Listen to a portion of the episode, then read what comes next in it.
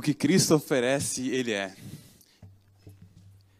Eu gosto muito dessa música, ela é uma música que sempre mexeu muito comigo desde que eu ouvi pela primeira vez. E é interessante pensar nela, né? Porque ela fala o que Cristo oferece, Ele é. E quando a gente olha para a Bíblia, a gente vê que Cristo é muitas coisas. E todas essas coisas são coisas boas. Então, Cristo tem a ver com coisas boas, certo? E hoje nós vamos ver sobre uma dessas coisas boas. Hoje nós vamos ver sobre uma dessas coisas boas. Mas antes de ver sobre as coisas boas, gostaria de ressaltar outras coisas boas, mas que estão acontecendo aqui nessa noite. Queria agradecer a todos os ministérios envolvidos aqui na programação dessa noite, começando aqui pelo, pelo Ministério de Louvor, que nos deram a oportunidade de celebrar o nome de Deus no, por músicas tão bonitas. Muito obrigado ao pessoal do Louvor aí. Pessoal da recepção também, muito obrigado pelo empenho de nos receber com um sorriso, com um abraço. Muito bom é, pessoal do Ancionato que está organizando, dando apoio, muito obrigado. E um abraço especial para os meus amigos queridos da Sonoplastia, Sonoplastia, eles que às vezes são judiados, não é verdade, Léo? E... Mas estão aí firmes e fortes, sempre cuidando, estamos juntos, é, sempre cuidando aí, trazendo transmissões é, de qualidade, sempre tendo a sonoplastia funcionando da melhor forma. Muito obrigado, abençoe todos vocês. Meus irmãos, Hoje a gente vai continuar a nossa série de estudos, certo? A gente está estudando o livro de Filipenses, entendendo o que Paulo está trazendo ali para a gente. Só que hoje a gente vai fazer um pouco diferente da semana passada, é, por questões técnicas. Vai ser diferente, mas nem tanto. Por quê? Nós ainda continuamos um estudo, não será propriamente um sermão, ou seja, eu não quero ficar só eu falando aqui na frente, gostaria da participação da sua participação, então caso haja algum, algo interessante que você viu no texto para compartilhar, é, por favor, levante a mão e compartilhe. E por que isso é importante, gente? Por, por vários pontos. Mas talvez o principal seja o seguinte: a autoridade aqui não sou eu, não é o pastor, não estou aqui com bem vestido, eu não tenho o título de pastor, essa não é a minha autoridade aqui. A autoridade é a palavra de Deus, é a palavra de Deus. E pode ser que em algum momento você visualize uma coisa na palavra de Deus que eu não visualizei e eu quero ser abençoado por essa verdade, certo? Então, por favor, não se acanhe, é, essa é a hora de ser sem vergonha e compartilhar as suas, as suas é, alguns insights que você teve da palavra de Deus. Pode ser? Posso contar com vocês? Caso você veja alguma coisa interessante, levante a mão, traga e a gente vai discutir, porque assim a gente é abençoado mutuamente. De novo, eu não sou autoridade aqui. Eu só estou guiando o, o programa hoje. A autoridade é a palavra de Deus e a gente vai estudar a palavra de Deus hoje. Pode ser? Posso contar com a participação de vocês? Sim, muito obrigado. Muito obrigado pelo sim. Gostei. Gostei. Vamos abrir então lá em Filipenses. Filipenses. É... Mas antes de nós discutirmos um pouco mais sobre Filipenses, vamos, vamos orar. Santo Deus, Santo Pai, nós te agradecemos porque o Senhor é bom, que o Senhor cuida de nós e porque na Sua maravilhosa palavra podemos aprender quem Tu és de fato. Então, por favor, Pai, neste momento, tira todas as nossas é, opiniões pré-concebidas, as coisas que às vezes nós trazemos da nossa bagagem e que não são, de, não são corretas de acordo com a Sua palavra. Por favor, nos quebra, nos muda e nos ajude através da Sua palavra a termos uma nova mentalidade, a mentalidade da Bíblia, a mentalidade de Cristo. Seja com todos nós agora, que o Santo Espírito seja presente entre nós, é o que nós pedimos em nome de Jesus. Amém. Amém. Nós vamos ler hoje a partir do versículo 27 do, do capítulo 1, certo? Mas antes vamos dar uma recapitulada às coisas que nós vimos na semana passada. Semana passada a gente viu que nos primeiros versos tem ali uma, um poema de Paulo, não é um poema, mas uma, uma uma, uma, uma, parte bem pessoal de Paulo para os, para os filipenses, e ali tem alguns incentivos, ali dá para ver claramente que Paulo e os filipenses eles têm uma relação de amor, é uma relação saudável e tudo mais, onde um está preocupado com o outro. Paulo está com, preocupado com a comunidade dele, que ele fundou em, em Filipos, e, e a comunidade está preocupada com ele. Então acontece esse processo acontece esse processo aí. Então, é, isso é muito bonito e tudo mais. Ele pede para que o amor seja cada vez mais presente nas comunidades e tudo mais. Tem todas essas ênfases. E depois tem a parte principal, que a gente passou bastante tempo discutindo na semana passada, que é justamente a questão de como Paulo estava encarando a situação que ele estava enfrentando naquele momento. De novo, ele estava preso, ele estava preso por pregar o evangelho, por ser um, um discípulo de Cristo, por anunciar com coragem aquilo. E ele encontra naquela situação de estar na prisão, apesar de, ter, de termos um, algum debate semana passada sobre se ele estava feliz ou deprimido, ele encontra algum conforto sobre a realidade dele. Ou seja, ele estava ali, na prisão, e ele vê, não, isso aqui é uma coisa boa, isso aqui é uma coisa boa, porque através da minha prisão, os guardas estão ouvindo falar de Cristo, vocês, meus irmãos filipenses, estão cada, tendo cada vez mais coragem de pregar, e depois ele finaliza lá dizendo, não importa o meu próprio conforto, não importa as, as coisas que são do meu, do meu interesse. O que importa é Cristo. O que importa é Cristo. Ele até fala ali que ele prefere morrer, né? Ele prefere morrer, porque assim ele vai descansar e vai esperar, esperar o retorno de Jesus. Mas ele fala aqui: se for para a glória de Deus, se ele precisar sofrer pela glória de Deus, está tudo bem. Se ele passar, precisar passar na, na prisão para a glória de Deus, está tudo bem, porque para ele é isso que importa. É glória de Deus, pessoas conhecendo a vida que temos em Cristo Jesus. A gente acabou de cantar sobre Jesus, né? tudo que Ele é, as coisas boas que Ele é é, o pão que alimenta, a, a, a, vida, o caminho, a verdade e a vida. E para ele era tudo, era isso que importava. Era isso que importava. E ele fala ali de uma, diversas frases, coisas bem bonitas, como no verso 24, é, não, como no verso, perdão, perdi o verso aqui. É, no verso 21 que ele disse, porque para mim o viver é Cristo e o morrer é lucro. O que quer dizer? Viver é Cristo. O que importa na minha vida é Cristo. Essa era a mentalidade dele. Interessante, né? Muitas vezes a gente tem outra mentalidade, a gente tem outros focos, a gente pensa em nós mesmos, né? Mas a, a mentalidade de Paulo era Cristo, era o que importava, era Cristo. Era Cristo. E ele finaliza isso de uma forma bem bonita. Eu acho sensacional tudo, tudo que a gente estudou até aqui. Mas ele vem falando, ele vai começar agora outra sessão com outros pensamentos. E a gente vai finalizar hoje do que com a gente vai ler alguns versos e a última sessão que a gente vai ler é, para mim, o, o, centro desse livro e uma das partes mais espetaculares da Bíblia Sagrada. Tá? A partir do verso 27, vamos ler assim. Acima de tudo, acompanhe comigo. Acima de tudo, vivam de modo digno do Evangelho de Cristo, para que, ou indo até aí para vê-los, ou estando ausente, eu ouça a respeito de vocês que estão firmes em um só espírito, como uma só alma, lutando pela, lutando pela fé do Evangelho. E que em nada se sentam intimidados pelos adversários, pois o que é para eles prova evidente da perdição, para vocês é sinal de salvação e da parte de Deus. Porque vocês receberam a graça de sofrer por Cristo. De novo, ele, pega, ele, ele toca nesta tecla. E não somente de crer nele pois vocês têm o mesmo combate que viram em mim e agora estão ouvindo que continuo, que continuam a ter.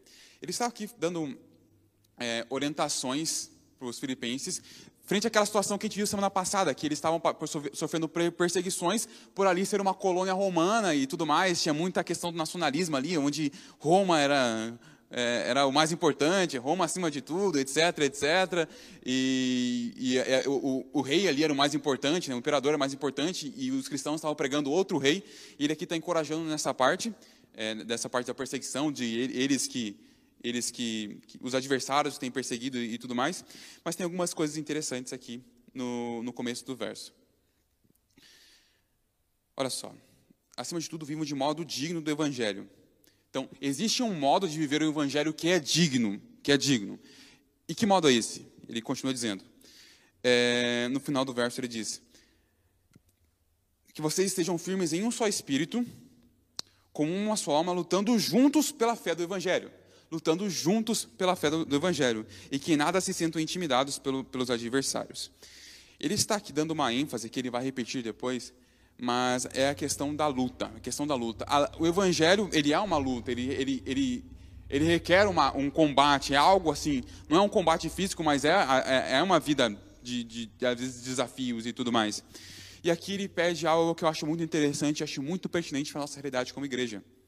Eu estou conhecendo essa igreja ainda, não conheço exatamente as realidades que existem aqui, mas tem algo que é bem interessante aqui, ó, no final do verso 27, quando ele diz: lutando juntos pela fé do Evangelho. Lutando juntos pela fé do Evangelho. Então, tem um modo digno de viver o Evangelho, e esse modo é lutando juntos pelo Evangelho. Por que isso é importante? Por que isso é importante? Porque por diversas vezes, dentro das comunidades cristãs, nós não estamos lutando juntos. Nós estamos lutando uns contra os outros. Já perceberam que isso às vezes acontece? Um ministério lutando contra o outro pela sala e tudo mais, mas não, nós somos o mesmo time.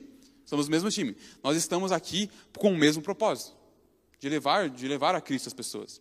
Né? E é interessante que a nossa luta não é contra nós mesmos. Nós não estamos aqui para lutar guerras civis, né? Estamos aqui para lutar a guerra infinita do Evangelho. A guerra infinita do Evangelho. Inclusive, usando esses termos, isso me lembra alguns filmes que foram lançados tempo atrás aí, que é daquele grupo de super-heróis, né, e tudo mais. E tem um tempo que agora, mas eles começam a brigar entre si e depois vem um invasor de fora e eles estão divididos, não conseguem vencer. Eles perdem a guerra e depois eles têm que se unir de novo para vencer. Com a igreja é a mesma coisa. Com a igreja é a mesma coisa. Às vezes a gente está muito tempo preocupado em lutar contra nós mesmos, em vez de lutar o que a luta que deve ser, a batalha que deve ser enfrentada de fato. Né? Algumas coisas que acontecem, que acontecem aí. Então, ele começa agora dando essa, esse incentivo que, que, que, o evangelho cresça e tudo mais. E ele fala: é, e não se sintam intimidados pelos adversários, pelos outros. Nós não somos adversários uns dos outros, nós somos irmãos. Não, não nos sentir intimidados pelo, pelos outros, porque, bem, o que nós pregamos é de fato relevante. Ele continua dizendo nessa mesma pegada. Interessante no verso 29, olha só. A graça de sofrer por Cristo. Ele chama isso de graça, de uma grande oportunidade, de uma coisa boa. De sofrer, sofrer nós juntos para o crescimento do reino. Certo? Até aqui, alguém tem alguma coisa que gostaria de acrescentar? Não sei se tem alguém em casa também que escreveu. Pessoal de casa, pode escrever aí no chat que a gente tem uma equipe aqui para entender vocês. Alguém gostaria de acrescentar alguma coisa? Tudo certo? Resolvido? Aprendemos a zeramos a Bíblia. Maravilha, maravilha. Coisa boa, coisa boa.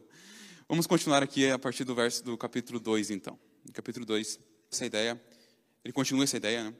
E é dizendo assim, ó. A partir do verso. Profundo afetos e sentimentos de compaixão, então completem a minha alegria, a minha alegria tendo o mesmo modo de pensar. Já é real, se de fato é, nós não estamos aqui por mero formalismo ou para cumprir tabela. Se o que existe aqui, se o Evangelho de Jesus Cristo nos transformou e nós estamos com um propósito claro e objetivo, é, não são mera fachada, nós temos que ter uma, ter uma coisa. E ele vai completar aqui, e aqui começa a, as grandes ideias dele. É, então, completem a minha alegria e mente, sendo unidos de alma e mente. De, unidos, de novo, falando sobre a união. E sobre a união tem algo interessante Todas as cartas, repito, todas as cartas que foram escritas pelos apóstolos para comunidades, para igrejas, elas falam disso. Pessoal, seguinte, amem uns aos outros, amem uns aos outros, amem uns aos outros, sejam unidos, sejam unidos. Ele, ele falou na sessão anterior, repete agora, sejam unidos, sejam unidos. E ele continua terminando essa, é, essa, nessa mesma ideia, dizendo, verso 3 e 4: Não façam nada por interesse pessoal ou vaidade mas por, por humildade, mas também uns outros. Meus irmãos, esses dois versos para mim resumem muito o que é igreja, o que nós devemos ser como igreja. Olha só. Não fazer nada por como o pastor faço o que eu faço só por conta de um status, eu estou totalmente errado porque isso é totalmente contra, totalmente contra o evangelho. Não façam nada por interesse pessoal ou vaidade, mas por humildade. Muito obrigado. Por humildade. Eu não sou superior. Eu não sou superior. Eu não sou. É o outro. É o outro. Nós estamos aqui para considerar os outros superiores a nós e cuidar do outro com, com humildade. Nós não estamos aqui, nós não fazemos o que fazemos pelo interesse, mas pelo interesse do outro. Que coisa boa, né? Já pensou se nossa, nossa comunidade bênção seria? Que comunidade boa seria, né? Não, eu, eu fazendo tudo por humildade, não é, não é pelo meu, meu status, pela minha posição, mas é pelo meu irmão.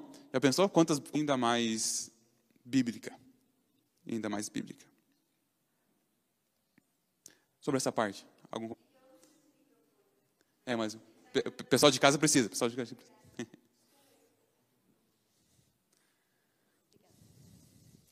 Eu sempre gostei muito do trabalho missionário.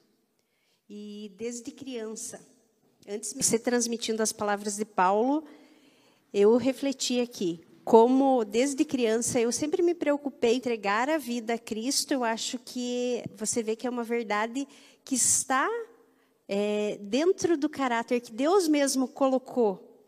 Eu acho que esse trabalho, esse servir é, na minha vida é algo natural e eu glorifico a Deus porque Deus tem me dado essa oportunidade de, através da igreja, através, é, infelizmente, através da necessidade do meu próximo, eu poder fazer algo.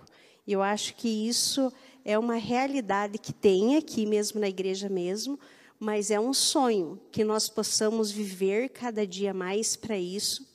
E aí me faz lembrar do irmão Roque, que dias antes dele falecer, que foi um irmão aqui que foi muito relevante na nossa comunidade. E ele ofegante por conta do Covid, com o oxigênio, ele disse assim: Eu espero sair daqui e trabalhar mais por Cristo e fazer mais coisas. E olha que ele era uma testemunha viva de Cristo e trabalhava muito. Que a gente possa é, se apropriar das palavras de Cristo e praticar isso verdadeiramente, porque a gente vai sentir a transformação na nossa vida. Com certeza. Muito obrigado, irmã. Eu gostei muito da parte que você falou que no começo da sua caminhada era muito sobre o que os outros estão pensando de mim e talvez isso, isso, isso motivasse suas ações, certo? E, gente, isso é, isso, é, isso é uma cilada, né? Quando a gente fica pensando no que os outros vão pensar. Quando a gente fica focado nisso, quando esse é o foco. Quando esse é o foco. E muitas vezes nós reduzimos a experiência cristã a isso, a aparência, né? a aparência. Daí a roupa que eu visto é o mais importante, ou as coisas, a, a, a situação ali da, da, da minha. Da, enfim, os fatores externos são os mais importantes, né? Porque eu quero a minha própria glória, porque eu quero crescer, eu quero ser o, o, o cara, o cara da igreja e tudo mais. E às vezes a gente assume cargos só para ter posição e tudo mais. Só que a mentalidade aqui é outra, né? A mentalidade é, é a questão do serviço, de que eu vim na igreja para servir o meu irmão que necessita certo? Eu venho aqui louvar, participar do louvor para servir meu irmão que, que, que para que ele seja abençoado através das músicas, não para que eu seja engrandecido, certo? Essa mentalidade, essa, essa uma mentalidade, mentalidade interessante. Mais alguém gostaria de comentar? Não havendo, e nessa mesma ideia, vamos terminar. E meus irmãos, eu falei isso no começo, vou, repetir aqui. Se você, por acaso, não prestou atenção em nada até agora, agora é a hora de começar. Porque esse texto que a gente vai ler, sem brincadeira, sem brincadeira, é um dos textos mais relevantes e mais bonitos e que mais resume o Evangelho em toda a Bíblia. E é o centro da carta de Filipenses. É, é, é a base do título dos nosso, nossos programas, Nova Mentalidade, que é a mentalidade de Cristo. E olha só qual é a mentalidade de Cristo. Acompanhem comigo. A partir do verso 5. Paulo aqui falando para os filipenses. Tenham em vocês o mesmo modo de pensar de Cristo Jesus. Então, essa, essa é a ordem, pensar como Jesus pensava. E como Jesus pensava? Que mesmo existindo na forma de Deus, não considerou ser igual a Deus algo que deveria ser retido a qualquer custo. Pelo contrário, ele se esvaziou, assumindo a forma de servo, tornando-se semelhante aos seres humanos e reconhecido em figura humana. Ele se humilhou, tornando-se obediente até a morte e morte de cruz. E morte de cruz. Olha só a mentalidade de Cristo. A mentalidade de como é diferente, né? O texto diz no verso 2 que ele tinha, existia na forma de Deus, ele é Deus. A forma de Deus é a forma mais gloriosa, gloriosa, gloriosa, que existe, que a Bíblia, nem a mesma Bíblia consegue descrever. Nós não sabemos qual é a forma de Deus, o quão grande ele é no livro de Salmos, em alguns momentos, na, em outros momentos da Bíblia, fala que Deus é maior que o universo, mas não consegue de fato dizer qual é a forma de Deus, porque algo está, algo está muito além da nossa imaginação. É algo muito grandioso, algo muito, gran, muito bonito, muito, é algo colossal que está além da nossa imaginação. E essa era a natureza de Cristo. Ele tinha essa posição, a maior posição que alguém poderia ter. A maior posição que, que alguém poderia ter. E ele merece, ele é Deus, ele é Cristo, ele é o Criador. Mas qual é a mentalidade dele? O que, que o texto diz? Ele achou que manter isso, como, ele, como, como diz assim, é, ele se esvaziou, é, perdão, verso, verso 5.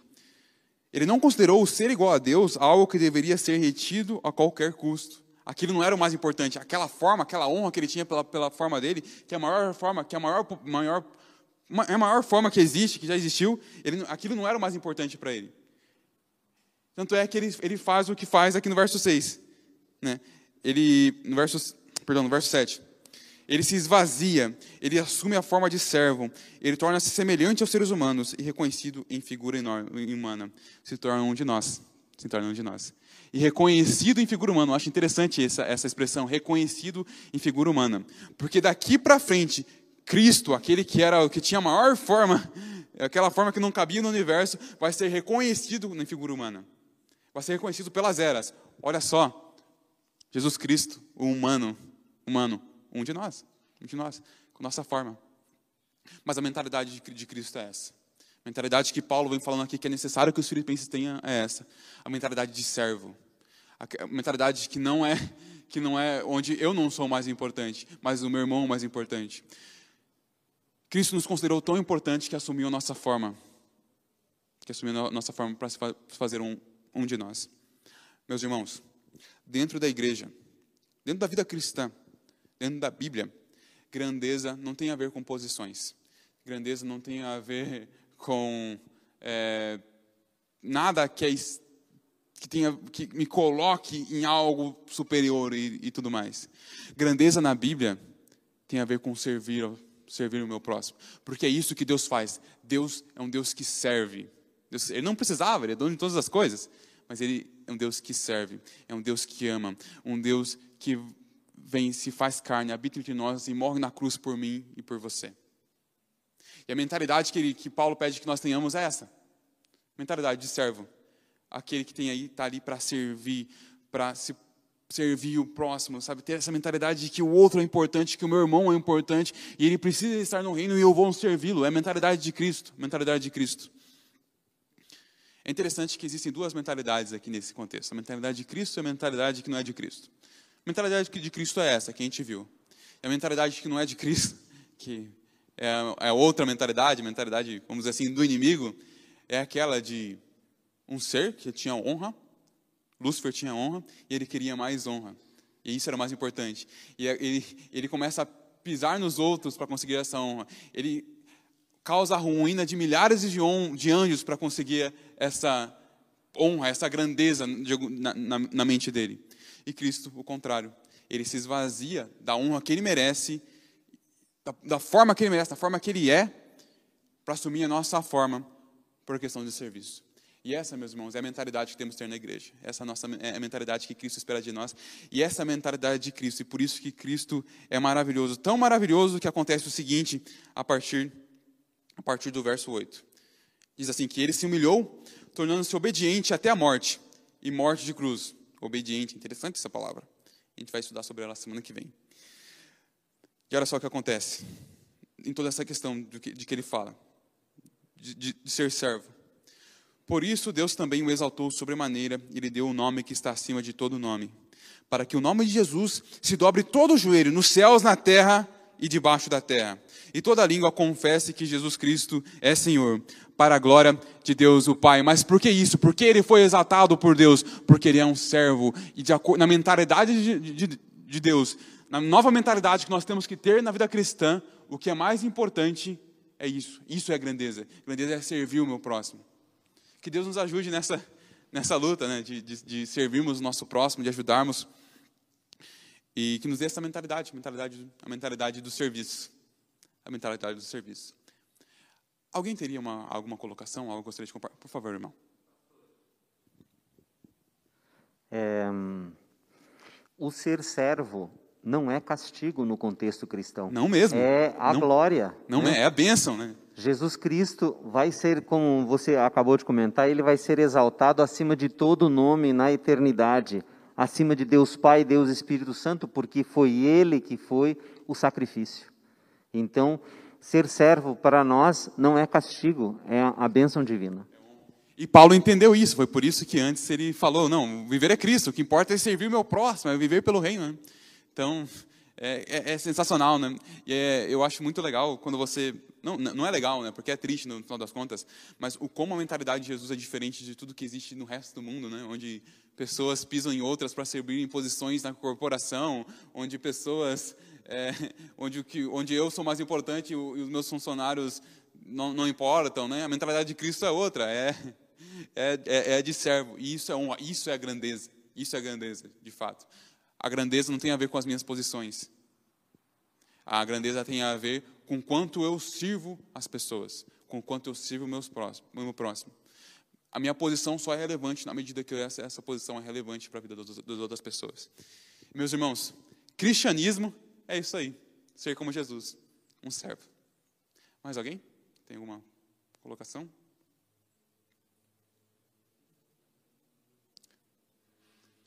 Não havendo, acho que podemos encerrar então. Convido vocês a ficarem de pé para uma palavra de oração. E que Deus nos abençoe a ter essa nova mentalidade, mentalidade de Jesus. Desafio, né? Desafio. Com certeza, para mim é desafio, minha, minha nossa. Às vezes eu também quero ser, o, às vezes chegar na, na, posição e tudo mais, né? As honras do mundo, mas essas honras não valem de nada, né? Que, o que vale são as honras eternas e elas têm a ver com o serviço ao próximo. Que Deus nos ajude nessa missão. Senhor, nós somos teus filhos e nós acabamos de reconhecer o quanto tu és grandioso, mas não apenas por sua posição que o Senhor merece, todas as honras e sua glória, por ser nosso Criador e por ser Deus, mas porque o Senhor é mais do que isso, é mais do que apenas, é, tem mais apenas, possui mais do que apenas o título de Deus. O Senhor é servo, o Senhor veio morrer por nós, o Senhor nos ama, e isso é maravilhoso. Obrigado por ser um Deus de amor, Pai. Muito obrigado por nos deixar, é, por nos criar, primeiramente, o Senhor não precisava ter criado, e por nos, não nos deixar mortos no pecado, e nos dar uma nova vida em Cristo Jesus. Muito obrigado por isso, muito obrigado por ser como o Senhor é. Deus da paz, o Deus do amor, o Deus das coisas boas, o Deus da felicidade. Muito obrigado por todas as bênçãos que o Senhor, que o Senhor nos dá. E o Senhor nos dá essas coisas no espírito de servo, se esvaziando, fazendo, se fazendo carne e morrendo por nós. O doador da vida morrendo por nós. Isso é maravilhoso. Muito obrigado por ser quem tu és, Pai. Frente a quem tu és, sabemos que somos seus filhos, portanto, seus imitadores. Ajude-nos a ser um pouco como, como, como o Senhor. Pessoas que têm uma nova mentalidade, não uma mentalidade de querer se engrandecer, querer as posições, querer, querer honra própria, mas que nós possamos ter essa mentalidade de servo e servir o nosso irmão, como o Senhor disse através do seu servo Paulo, é, considerando os outros superiores a, a, nós mesmos e edificando a vida dos do, do nossos irmãos, para que eles estejam cada vez mais. É, a vida deles que seja cada vez é, mais próspera e tudo mais, assim como o Senhor fez por, fez por nós. Nos ajude nesse, nessa tarefa de ter uma nova mentalidade. Muito obrigado por ser um Deus de amor, um Deus que nos serve e um Deus que, independente de todas as coisas, nos ama incondicionalmente. Nos leva de volta para casa agora, nos dê a sua paz e alegria. É o que nós pedimos em nome de Jesus. Amém.